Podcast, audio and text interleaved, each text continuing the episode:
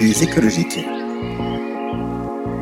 Avec Thierry Gauquelin, écologue à l'IMBE, spécialiste de la biodiversité et de l'écologie des sols et des forêts.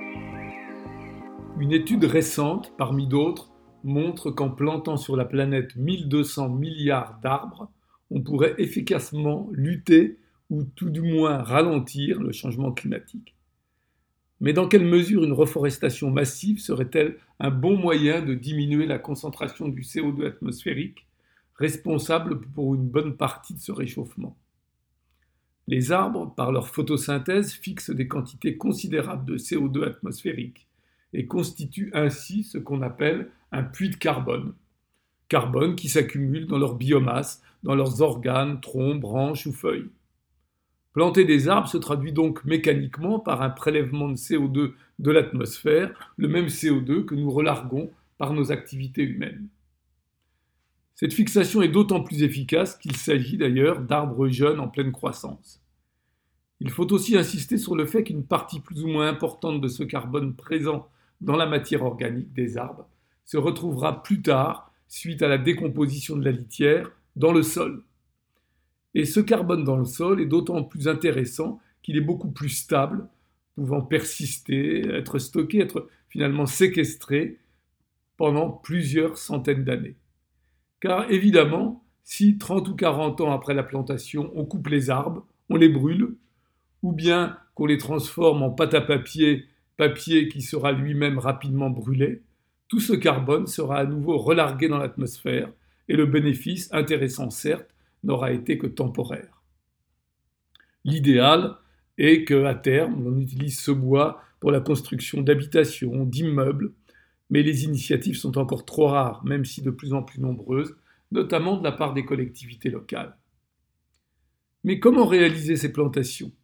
Il faut surtout ne pas planter n'importe quoi ni n'importe comment.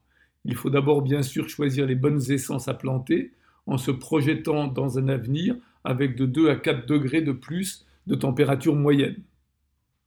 Ensuite, il faut privilégier des peuplements mélangés avec plusieurs essences. On appelle des peuplements plurispécifiques, dont on sait qu'ils sont plus résilients. On adoptera ensuite une sylviculture douce et raisonnée, en préservant au maximum le sol et sa biodiversité.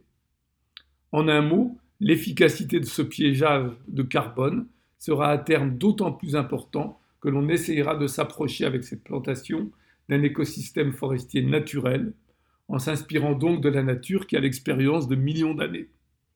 Sinon, le remède sera pire que le mal. L'idée est donc de ne pas simplement planter des arbres comme du maïs, mais d'essayer de recréer un écosystème plus complexe, plus diversifié, qui rendra des services bien au-delà de la seule fixation du carbone. Enfin, cette plantation d'arbres ne peut ni ne doit se faire de la même manière sur tous les points du globe, dans les pays tropicaux, dans les zones arides ou dans nos pays tempérés. Les enjeux en termes de biodiversité, de, protection du sol ne sont évidemment pas les mêmes partout.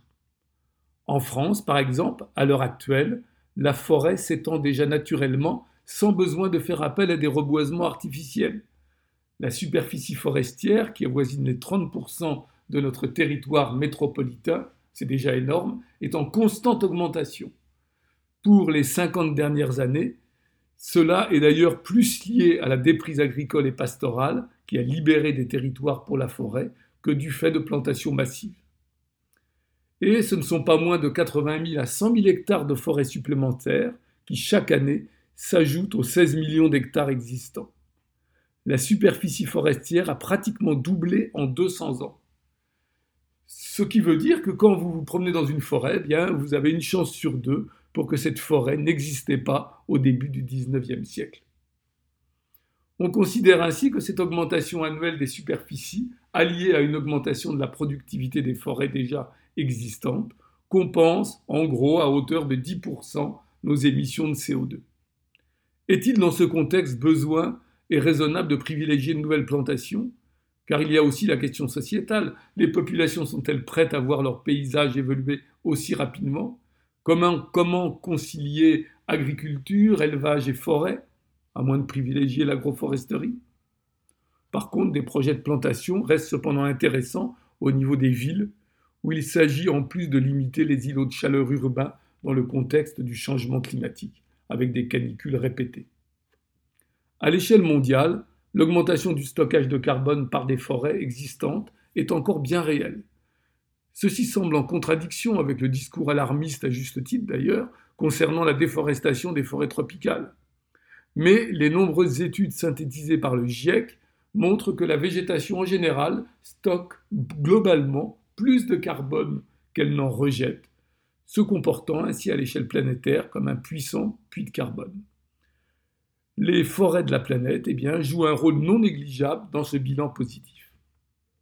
Ainsi, planter des arbres ou laisser évoluer naturellement les milieux, les deux sont complémentaires, en gardant à l'esprit que derrière l'arbre, il doit y avoir la forêt. Mais tout ceci ne doit pas être un prétexte pour ne pas diminuer drastiquement nos émissions de CO2.